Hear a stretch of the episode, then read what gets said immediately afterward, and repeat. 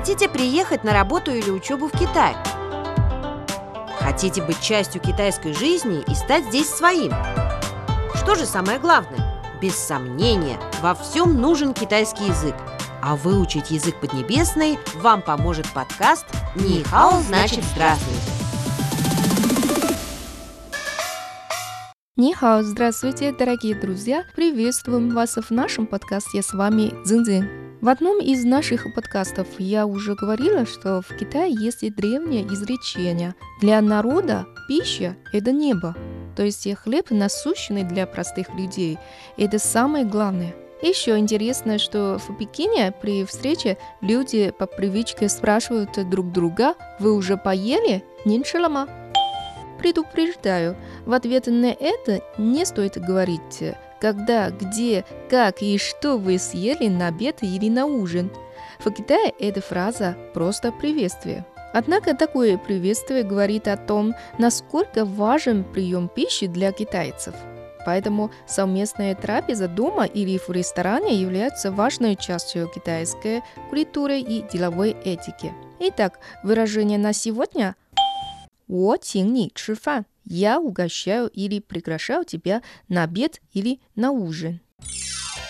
Сначала давайте прослушаем диалог из китайского телесериала «Гаудамус». 我会去上海找你的。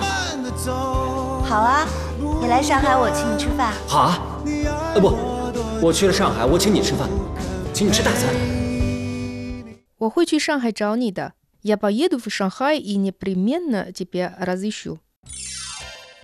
好啊，你来上海，我请你吃饭。Хорошо, когда приедешь в Шанхай, я угощаю тебя. 好啊，啊不，我去上海，我请你吃饭，请你吃大餐。Хорошо. Ах, нет, когда я буду в Шанхае, это я угощу тебя, хорошенько угощу.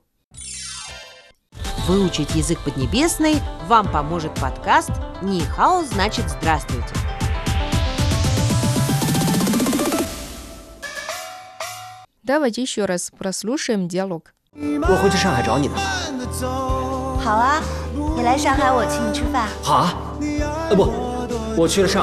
吃饭，请你吃大餐。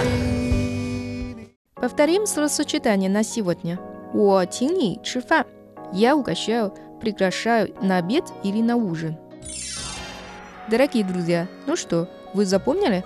Хочу добавить, что встречи за столом – это одна из особенностей китайского менталитета. Это отличная возможность в неформальной и расслабленной обстановке пообщаться с деловыми партнерами, родственниками и друзьями. Ну что ж, 我请你吃饭, я угощаю.